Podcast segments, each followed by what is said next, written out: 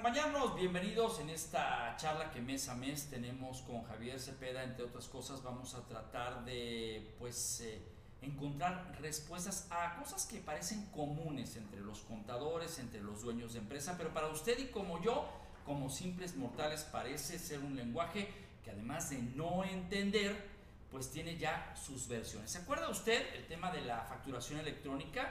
Eh, una de las tantas entrevistas que tuvimos con Javier Cepeda, nos daba cuenta que históricamente nuestro país, México, se había convertido, entre otras cosas, en punta de lanza donde otros países hoy apenas están experimentando con la gracia del resultado que ha tenido el SAT a través de esta clase de prácticas. Bueno, el CFDI, como se le conoce a estas versiones, ha tenido ya ahora el punto 4. ¿Qué significa esto? Bueno, quizá para los contadores es algo que ya se tenía previsto, es decir, una actualización más. Pero para usted y para mí, que tenemos que tener el conocimiento, aunque sea empírico sobre esto, es importante. Javier, gracias por acompañarnos como siempre a esta plática. ¿Qué tal, Ramiro? Muy buen día para ti, para todos los que nos ven. Pues bien lo mencionas, la realidad es de que la facturación electrónica, y precisamente ahorita recordando en, todas estas charlas que, que hemos tenido, y que, ah, como qué rápido pasa el tiempo mes a mes. Efectivamente, la facturación electrónica en nuestro país se ha convertido eh, en un estándar con, con, fines de control fiscal por, por, parte del SAT. Y la realidad es de que desde que comienza la transición de la factura aquella de papel, después el CFD, el comprobante fiscal digital, después el CBB, que era factura de papel pero con código de barras bidimensional, y de manera definitiva en el 2014 cuando arrancamos con el CFDI, todo, todo este tema de la facturación electrónica y así como muchos estándares de tecnología se basan en versiones con la finalidad de conocer cuáles son los cambios, si son significativos, si son irrelevantes, si son cambios menores. Entonces, en el tema de tecnología, para los que en este mundo nos, nos dedicamos a esto, pues ya sabemos que, que, los cambios van basados en versiones.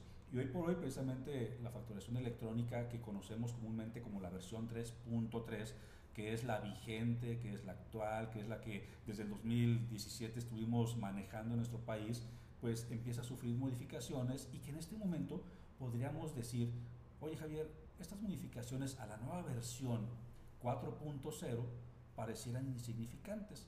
Y en realidad, como bien lo mencionabas, eh, los contadores comúnmente que mantienen una constante actualización y, y, capacitación continua, pues probablemente ya estén enterados de cuáles son esas modificaciones a la nueva versión 4.0 del CFDI.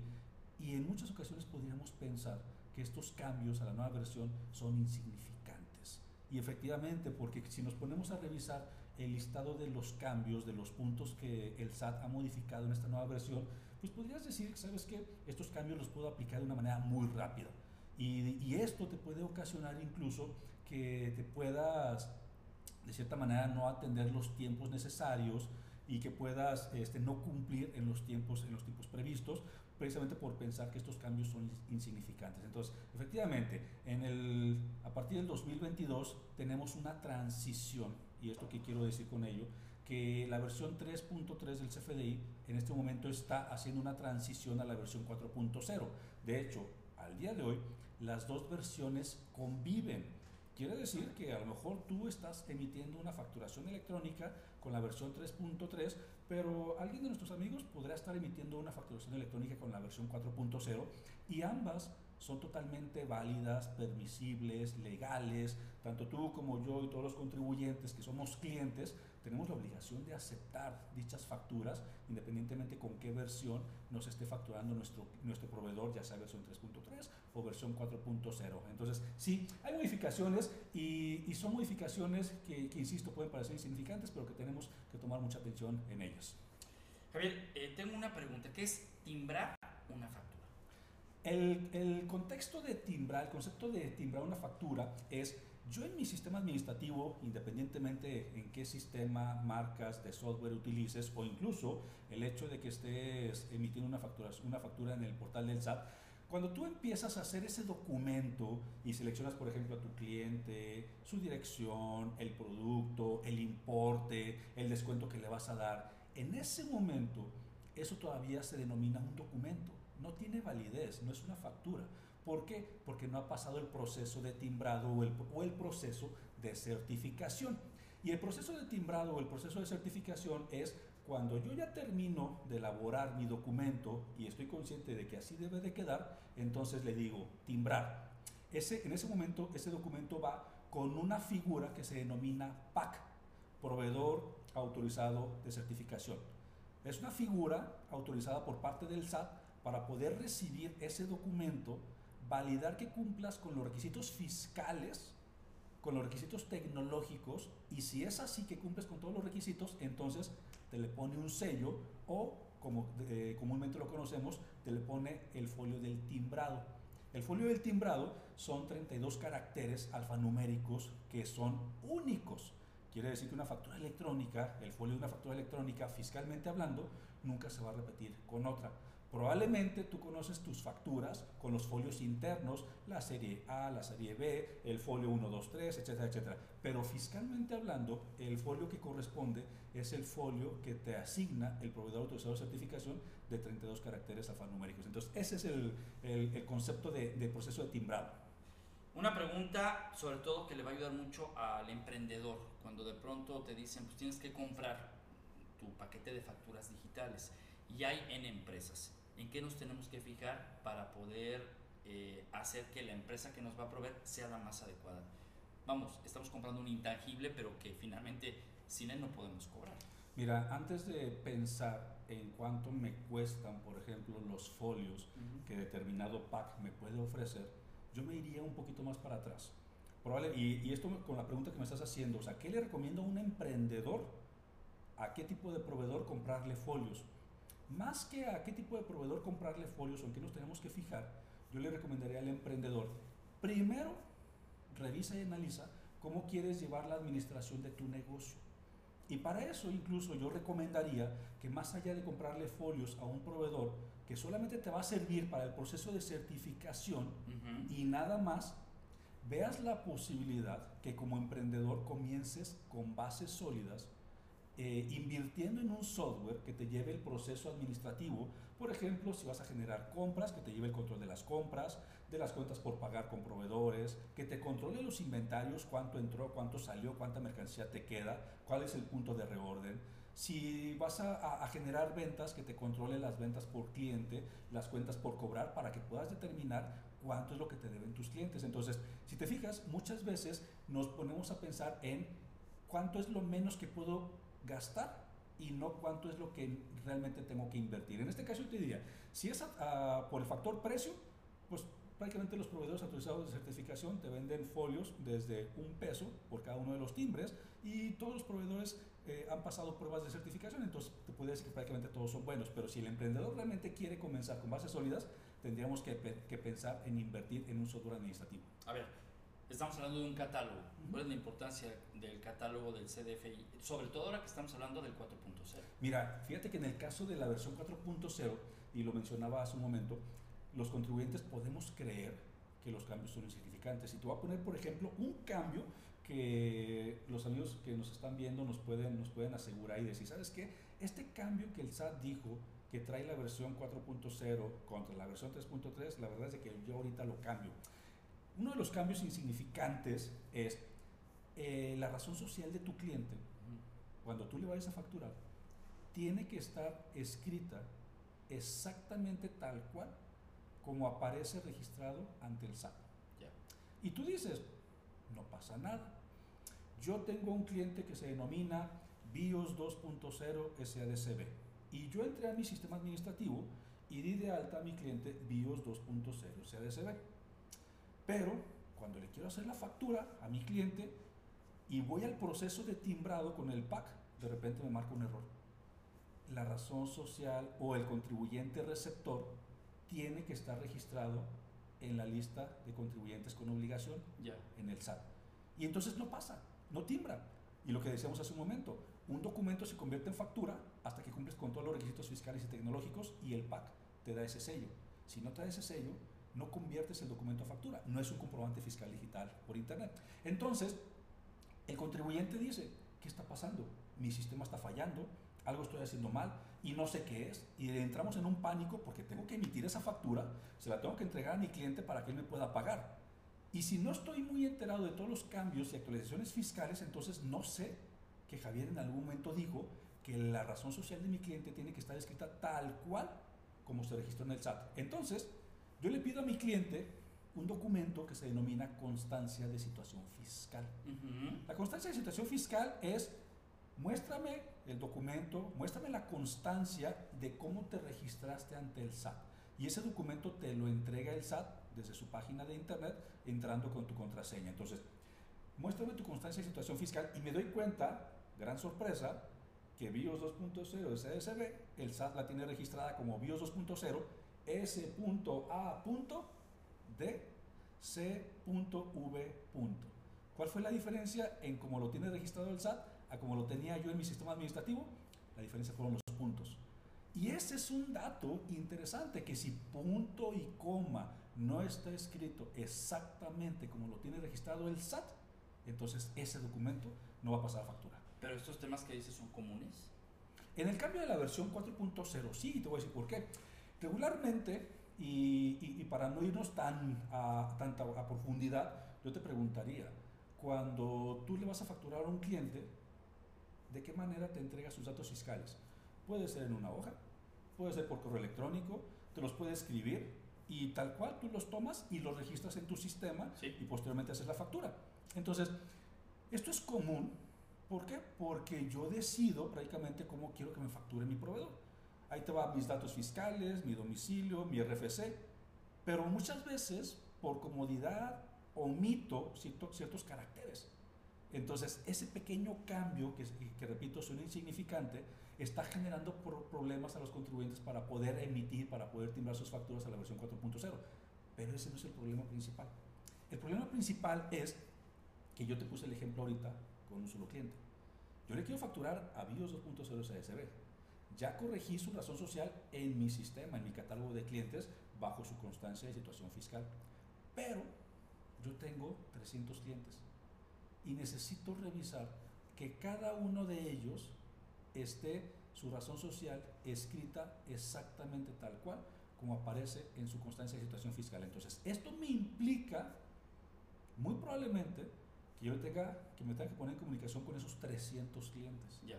Solicitar su constancia de situación fiscal, enfrentarme a las problemáticas de que me contesten, que me los quieran entregar, que me cuestionen las razones por las cuales estoy solicitando ese documento, que no puedo hacer eh, otra cosa, no puedo hacer mal uso con ese documento, que quedan de enviármelo, que no me lo manden. O sea, y esto implica factor tiempo, que si yo no tengo toda esa documentación y yo no puedo emitir una factura a mi cliente, a cualquiera de esos 300, muy probablemente mi cliente me va a decir, es que yo no te puedo pagar si no me mandas la factura, pero yo no te puedo mandar la factura si no me mandas tu constancia de situación fiscal. Y entramos en un círculo vicioso en donde, insisto, el cambio es insignificante, pero la consecuencia de no aplicarlo puede ser bastante delicada para las empresas. ¿Cuál es la vigencia que tiene en estos momentos los que todavía tenemos algunos folios 3.3 y la oportunidad de cambiarnos a los folios del 4.0? Ahorita que mencionaste los que todavía tenemos folios del 3.3, me recordó aquellos años en los que ibas con el impresor y le decías, y le decías, oye, quiero que me imprimas 500 facturas. Y, de las 600 a las 750, exactamente, Y, y, ya te imprimía tus facturas y las resguardabas y las ibas sacando una por una. En el caso de CFDI, yo no tengo folios.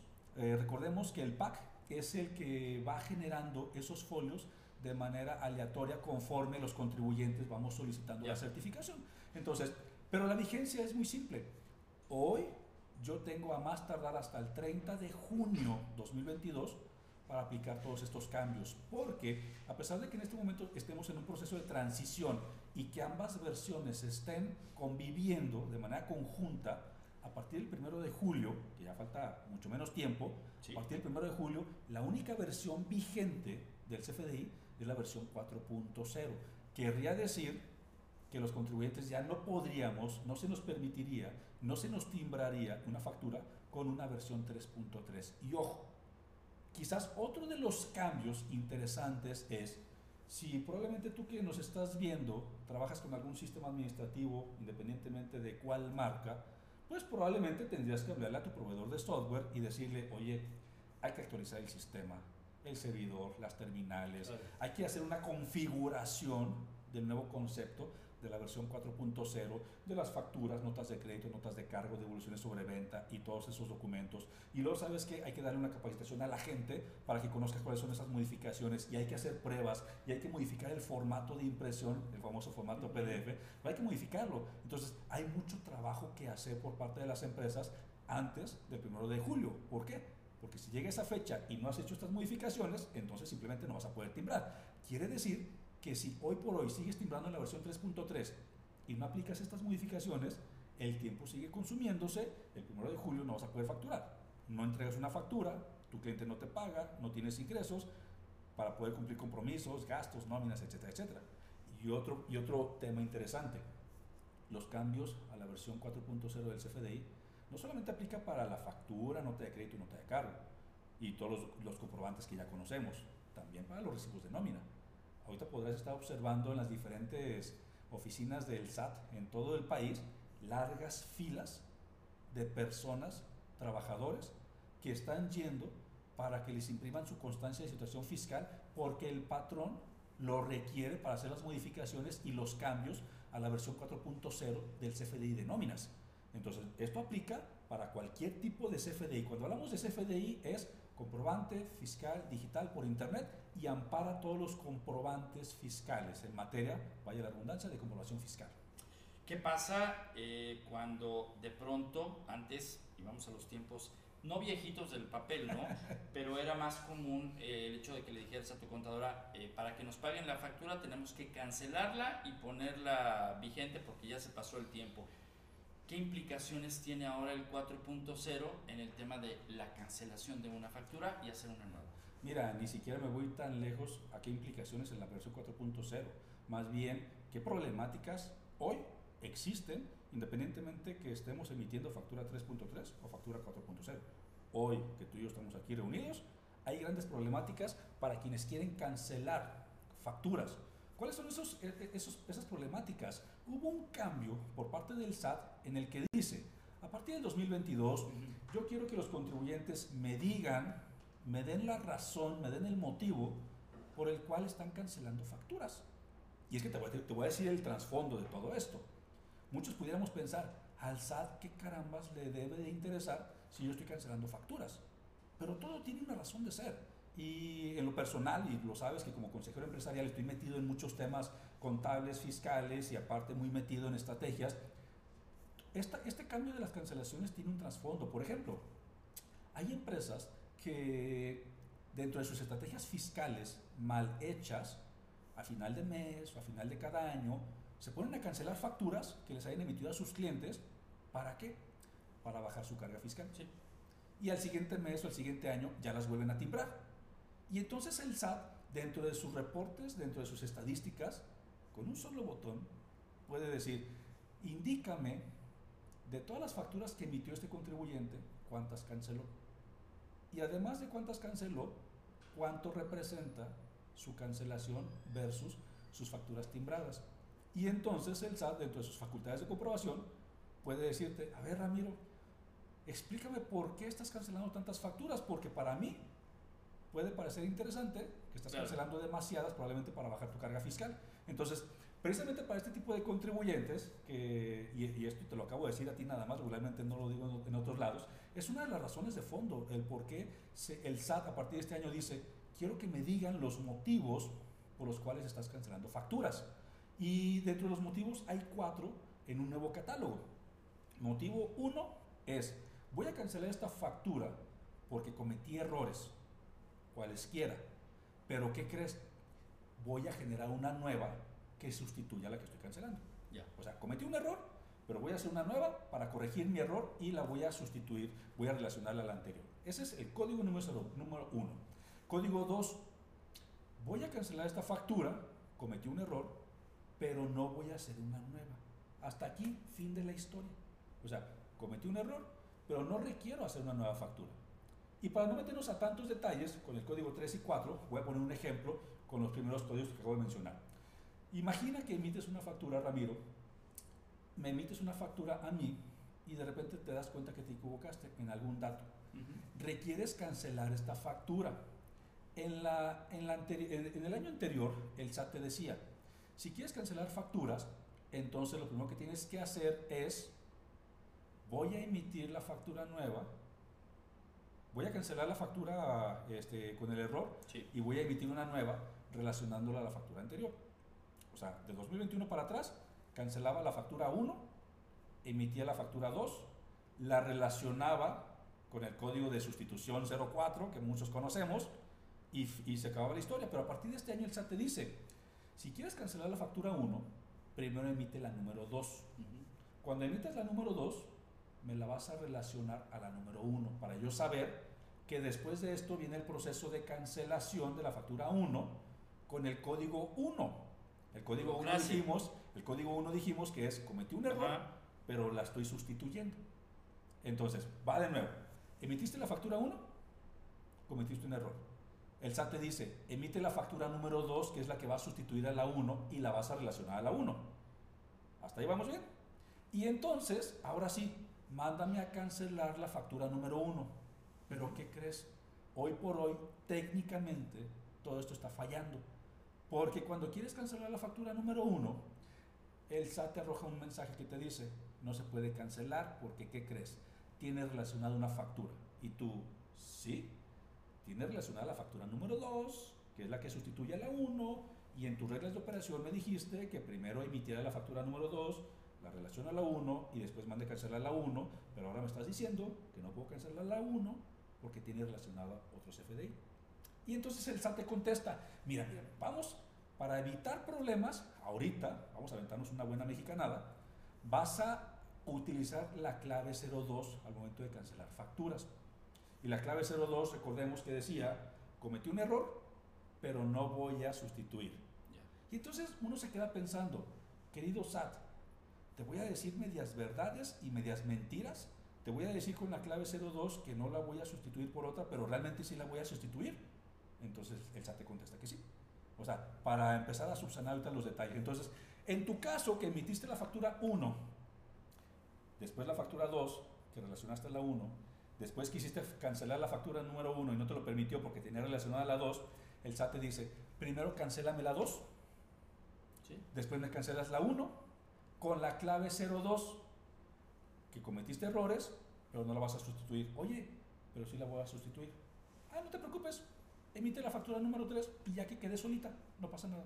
Entonces, a este tipo de problemáticas que probablemente muchos nos podamos confundir, se están enfrentando contribuyentes que en este momento no saben cuál es el proceso ni qué es lo que tienen que exactamente que hacer porque es confuso. Entonces, en términos generales, hasta que no se, resuelvan las fallas técnicas que tiene el portal para el proceso de cancelación de facturas, mi recomendación sería, si emitiste la factura número uno, te equivocaste y la vas a cancelar, primero cancela la factura número uno con la clave 02 y después emites la factura número 02 fin de la historia, hasta nuevo aviso, hasta que el SAT de cierta manera termine de corregir sus plataformas. Hay una pregunta que al, al contribuyente común le brinca en estos momentos. Tengo saldo a favor. ¿Es momento de pedirlo o cómo hacer que ese dinero que sé que está en mi cuenta del SAT lo pueda hacer en beneficio de lo que hago? Y eso viene a la pregunta porque muchos dicen es que si tú pides que el, SAT te regrese dinero, te van a, generar una auditoría. Y no te la van a dar. Hay otras versiones que dicen no tienen dinero para pagarte. Y hay otra tercera que dice déjalo ahí, porque finalmente te va a servir como un colchón por si quieres algún día, pues, este, que lo tomen a cuenta. Son muchas las variables, pero finalmente el SAT tiene el sartén por el de las famosas historias sin sentido, de las famosas historias inexistentes y de lo que todo el mundo cuenta la leyenda. La realidad es de que no es cierto. O sea, no es cierto que si tú tienes un saldo a favor de, impuestos y lo solicitas, el SAT vaya a comenzar eh, una cacería, una auditoría detrás de ti. La verdad es de que no. Al final de cuentas, nosotros como contribuyentes tenemos la obligación de cumplir con nuestra contribución de impuestos. ¿Y el saldo a favor a qué se refiere? que contribuiste de más. Contribuiste de más con impuestos que no correspondía. Y entonces, yo como contribuyente tengo la obligación de contribuir con el 100% de mis impuestos que correspondan bajo mi actividad, mi nivel de ingresos. Pero cuando excedo cuando me pasé de buena onda en contribución de impuestos, es cuando tengo ese saldo a favor. Y tanto tengo el derecho de contribuir como tengo el derecho de recibir, en este caso, mis devoluciones o mis saldos a favor. Entonces, no, es totalmente falso que el SAT vaya a comenzar una auditoría y una revisión, una cacería y este, en, contra del, del, contribuyente. No, mi recomendación es, si hoy tienes un saldo a favor, hoy exígelo, hoy este, dale seguimiento para que ese saldo lo recibas. Hay que nada más revisar que en esas devoluciones especifiquemos la cuenta clave que corresponda al mismo nombre, en este caso la, cuenta tiene que estar abierta y habilitada al mismo nombre del contribuyente que está, en este caso, solicitando su saldo a favor. Voy otra vez al, tema actoral del programa que es eh, esta nueva versión de facturas.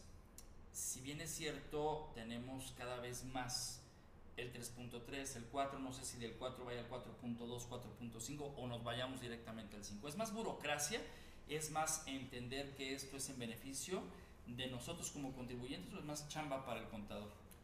Mira, eh, a mí me tocó la fortuna de implementar la factura de papel en muchas empresas, no te voy a decir en qué año. Me tocó la fortuna de, de migrar de la factura de papel al CFD a muchas empresas.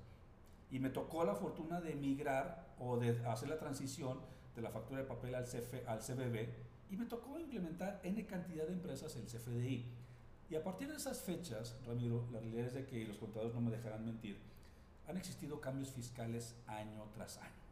Año tras año, modificaciones pequeñas, modificaciones grandes, han existido cambios fiscales. No ha, no ha existido en los últimos eh, años una, una reforma estructural en materia fiscal, pero siempre van a existir esas modificaciones pequeñas o menores en materia fiscal, como por ejemplo los que estamos viviendo ahorita con la facturación electrónica. La realidad es de que todo esto tiene una finalidad, control, control fiscal por parte del contribuyente. Algunos que, que nos están, estarán observando no me podrán eh, decir que estoy mintiendo cuando digo que con la factura de papel, si hacemos un poco de historia, eh, la realidad es que el contribuyente tenía el sartén por el mango. Yo le decía al SAT cada año, esta es mi declaración, esto es lo que me corresponde de pagarte de impuestos, aquí está mi contribución y el SAT, literal, se quedaba como el chinito. Te decía, pues gracias por cooperar. Pero no tenía ni la capacidad, ni la herramienta, ni la infraestructura, ni la tecnología para poder monitorear de manera rápida y expedita que lo que tú estabas declarando fuera, los, fuera lo real y fuera lo certero. Hoy por hoy, con el CFDI, más tardo yo en, en, que te llegue una factura electrónica a tu, correo, a tu correo en lo que el SAT ya lo tiene en su repositorio. Hoy por hoy el SAT tiene la sartén por el mango de manera inmediata en el momento en que se emite un CFDI. Es más, no nos vayamos muy lejos.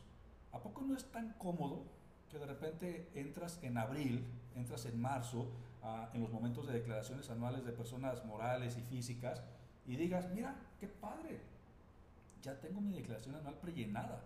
Reviso mis ingresos, recibo, reviso mis, mis egresos, que si es deducible, que no, el SAT ya me está mostrando ahí mi impuesto a cargo, mi impuesto a favor. Esto no es magia, esto no es brujería, esto es tecnología. O sea, el SAT ahora con el CFDI tiene esa capacidad de poderte de indicar cuál es el nivel de contribuciones que tú tienes que pagar. Entonces, respondiendo a tu pregunta, cada año seguirán existiendo modificaciones para fines de control. Y por otro lado, el SAT nos, nos ha dicho que estas modificaciones son para el tema de simplificación administrativa. Y la verdad es de que sí, que, que, todos estos cambios fiscales en materia de facturación electrónica han sido para el tema de simplificación administrativa.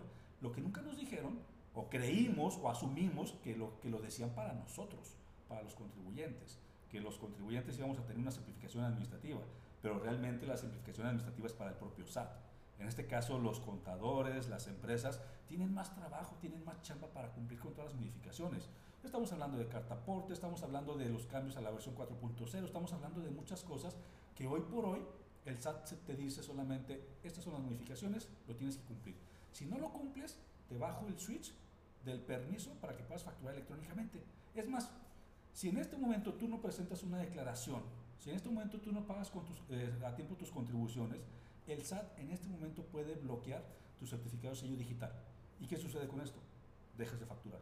O sea, el SAT en este momento tiene la sartén por el banco, cosa que hace años, si tú omitías alguna declaración, algún pago de impuestos, el SAT se tenía que esperar una, hasta la próxima declaración anual o cuando se te acabaran los folios o caducaran aquellos folios que mandaste a imprimir con los impresores.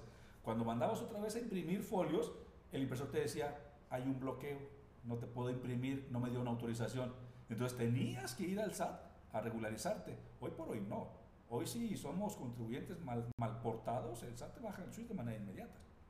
Y hay otro, hay otro cambio que muchos contribuyentes están pasando por alto y es el tema del uso de CFDI. El tema del uso de CFDI es un catálogo, es un, es un campo dentro de la facturación electrónica y, estoy segurísimo que ha sido de compras a algún establecimiento, algún lugar y, has pedido factura y hay un, hay un momento en que la gente te pregunta, o a veces ya ni siquiera lo hacen, oye Ramiro, ¿qué uso de CFDI le ponemos? ponle... Gastos en general. Gastos en general, adquisición de mercancía. Es más, no lo sé, ponle por definir. Hay que el contador vea después qué hace con él. Ese campo de uso de CFDI del 2021 para atrás prácticamente no tenía relevancia alguna. A partir del 2022, ese pequeño cambio de que se vuelve obligatorio el que tú especifiques qué uso de, eh, de CFDI le vas a dar de manera adecuada, tiene una finalidad que el SAT pueda determinar, y lo digo, lo, voy a repetir, la finalidad es que el SAT pueda determinar si esa factura de esa compra que tú estás efectuando sea estrictamente indispensable para los gastos de tu actividad. Si esa factura... ¿No es invasivo? No. Si esa factura, el uso de ese FDI no corresponde a un gasto necesario, por ejemplo, para tu régimen fiscal, o no corresponde a un gasto necesario para tu actividad que tienes registrada ante el SAT, el propio SAT, esa factura en tus declaraciones puede decir, la hacemos a un lado. Al cabo yo ya le presento la, la declaración anual prellenada, entonces esa factura la hacemos a un lado y Ramiro no se la puede hacer deducible. ¿Por qué? porque le puso otro uso de ese o porque ese gasto no es estrictamente indispensable para su operación. Y entonces, ¿cuáles son las implicaciones de que esa factura no te la hagas deducible? Que probablemente tengas más facturas de ingresos y por consecuencia tengas que pagar más impuestos de lo que corresponde. Entonces, este pequeño ajuste, insisto, también insignificante, son de las cosas que los empresarios, los contadores tenemos que poner a analizar. Dicen por ahí, piensa mal y acertarás cuál es la razón de los cambios fiscales. No solamente es ponle un campo, ponle un código, ponle otro, sino analicemos la razón del por qué. Y entonces en este caso, yo te aseguro que muy probablemente a partir de la siguiente compra que hagas, ya vas a, ya vas a determinar qué uso de ese FDI le vas a poner a las facturas o le vas a pedir a tus proveedores que le pongan a tus facturas. Es muy importante lo que estás eh, tocando en estos momentos. Hay empresarios de CEPA, hijos de empresarios que están empezando a tomar las empresas y hay emprendedores. Muchos de ellos están buscando un asesor empresarial. ¿Cuál es la diferencia entre una asesoría empresarial, un coaching empresarial y algo que hoy, más que nunca con esta información que tienes, que es de primera mano y se adelanta, es necesaria? Como por ejemplo, y lo tengo que decir de esta manera, con la experiencia que tienes, los premios que has ganado, etcétera, acercarse contigo para buscar no solamente blindarse, sino información y el camino correcto. Mira, independientemente si seamos empresarios ya de la vieja guardia o seamos emprendedores, que en este caso vamos, vamos empezando, la realidad es de que todos, sin excepción, necesitamos un punto de vista externo, necesitamos una asesoría adicional, necesitamos alguien que nos está aconsejando, porque incluso como personas, como humanos, podemos cometer el error de cometer errores y no darnos cuenta por creer que tenemos la razón. Entonces, y te lo voy a decir así, yo como consejero empresarial, yo me siento a la mesa, en las salas de juntas, en los diferentes este, negocios y diferentes sesiones con empresarios que, que buscan una visión externa en materia contable, fiscal, comercial, de negocios, de emprendedurismo, de muchas cosas. Y, esa visión externa es precisamente darte la pauta de cuál es el caminito que desde mi punto de vista te recomiendo seguir y es el adecuado el que tengas dos o tres opciones más allá de la que llegó a tu cabeza te permite tener una mayor diversidad. Hace, hace un momento me preguntabas, oye, ¿qué proveedor de folios digitales le vamos a recomendar a un emprendedor? No, yo le recomiendo a un emprendedor que les cargue un poquito a la tierra, que pueda sembrar muy bien ese emprendimiento donde va a poner sus sueños, su pasión, su trabajo, su tiempo, que implemente un software que desde el día cero le controle todas las operaciones de su negocio, porque al final de cuentas, Ramiro, la toma de decisiones de los empresarios no está basada en lo que creemos o en lo que vemos, sino en lo, sino en lo que realmente existe. Y para yo poder tomar decisiones, tanto para mí en mis empresas como para otros empresarios en sus empresas, yo tengo que ver números y analizar y generar estadísticas y KPIs, indicadores de negocio, para yo poder tener constancia de que la sugerencia o la opinión que le estoy generando tiene sustento. De hecho, yo les digo a los empresarios, de mis recomendaciones, yo me hago responsable al 100% de manera positiva o negativa. O sea, ¿qué quiere decir? Si te doy una recomendación para que la lleves a cabo, es mi responsabilidad que si la cumples como debe de ser, como te la estoy recomendando, el resultado soy corresponsable junto contigo. De hecho, esto lo aprendí precisamente en los gobiernos corporativos y como consejero empresarial. Nosotros como consejeros este, independientes en un gobierno corporativo, tenemos, a veces este, no, se, no se toma en cuenta, pero los consejeros independientes tenemos una enorme responsabilidad. En un gobierno corporativo está el grupo de socios accionistas, está el consejo de administración, está la dirección general y están el resto de las direcciones sugerencias. Entonces, si te fijas, por encima de la dirección general está el consejo de administración. Y en el consejo de administración hay consejeros internos que pueden ser socios, accionistas o partes relacionadas y por ley hay consejeros independientes que no tengan una relación este, interna con la empresa. Y nosotros como consejeros tenemos la responsabilidad no solamente de saber, sino incluso de poner en práctica esos conocimientos en beneficio de la empresa porque tenemos tres objetivos. El número uno, que la empresa sea eficiente, que sea rentable y que trascienda. Pero el tema es que si yo, en, un, en un consejo de administración doy un voto en una asamblea doy un voto a favor o en contra de cualquier situación y me equivoco, ¿sabías que legalmente el grupo de socios accionistas se pueden ir, se pueden ir en mi contra de manera legal y van sobre mi patrimonio? O sea, a ese grado llega nuestra responsabilidad. Entonces, ¿qué les recomiendo a los empresarios, independientemente que sean emprendedores o que ya tengan un tiempo eh, desarrollando esta, esta profesión? Que sean personas abiertas. En México, desgraciadamente, incurrimos mucho en yo tengo mi razón y no hay más razones. Entonces, eh, todas las personas necesitamos ayuda externa, pero sobre todo especialistas.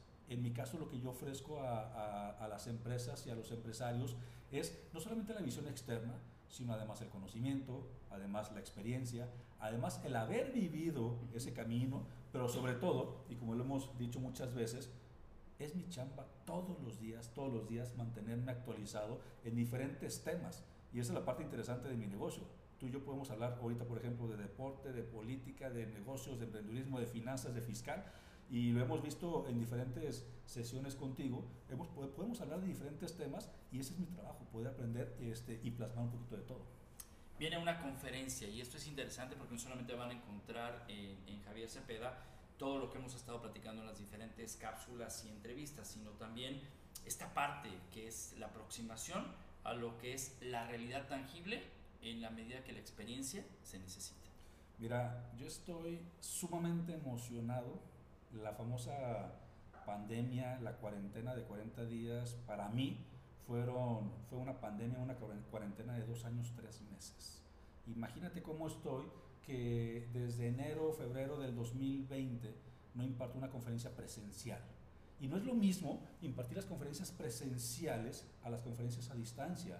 Cuando imparto un curso, una conferencia a distancia, pues veo la camarita y me imagino que detrás de la cámara hay personas y me imagino que esas personas están poniendo atención. Pero las conferencias presenciales, imagínate donde hay 500, 600, 800, 1000 personas, 100 personas, 200 personas, sentir esa vibra, sentir ese ánimo de la gente que va aprendiendo, que va conociendo. La verdad es que estoy muy emocionado porque después de más de dos años regreso a las conferencias presenciales aquí en Guadalajara el 25 de mayo, que por cierto, Día del Contador, o sea, no pude haber elegido mejor día.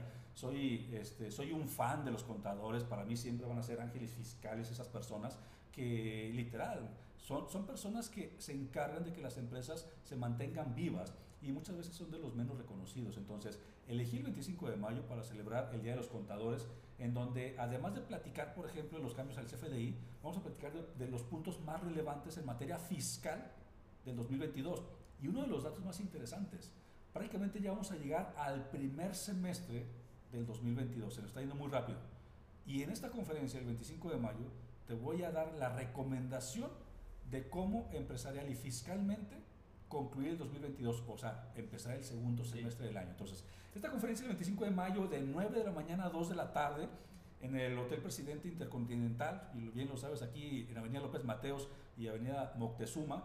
Esta conferencia... El Hotel de los Espejos. El Hotel de los Espejos. Es una conferencia, en este caso, gratuita. Yo en verdad añoro y, y lo he dicho en diferentes medios y en redes, ya quiero verlos de nuevo. O sea, ya quiero de nueva cuenta estar parado frente a la gente.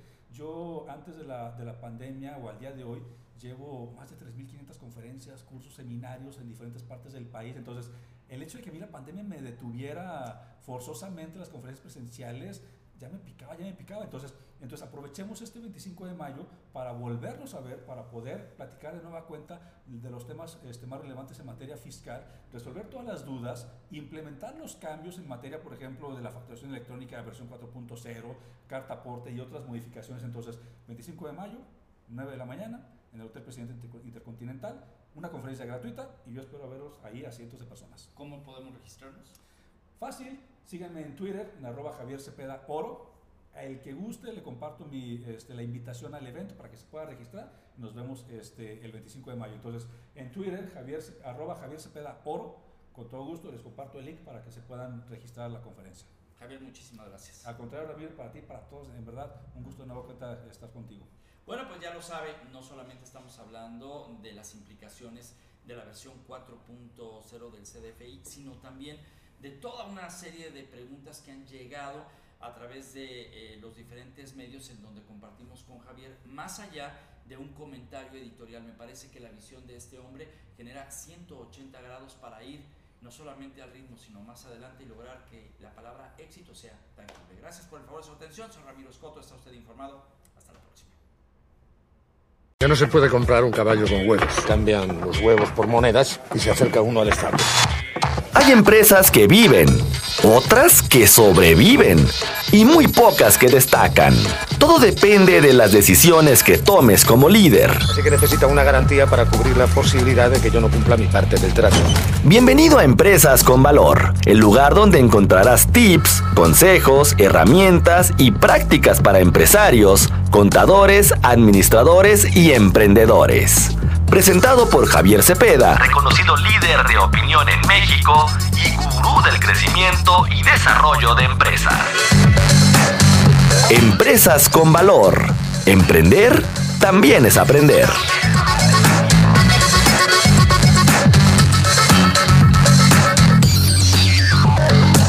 ¿Hay problema? No hay problema. ¿Cuál es el problema? Solo me pide un módico interés lógico, pongamos que un 10%. Eso sí, él arriesga su oro yo no arriesgo nada. Así que necesita una garantía para cubrir la posibilidad de que yo no cumpla mi parte del trato. Pienso, luego insisto. El camino del empresario siempre presenta sus piedritas y el éxito viene de la constancia. Esto fue Empresas con Valor, el lugar donde encuentras tips, consejos, herramientas y prácticas para empresarios, contadores, administradores y emprendedores. Presentado por Javier Cepeda, reconocido líder de opinión en México y gurú del crecimiento y desarrollo de empresas. Empresas con Valor. Emprender también es aprender. También es aprender.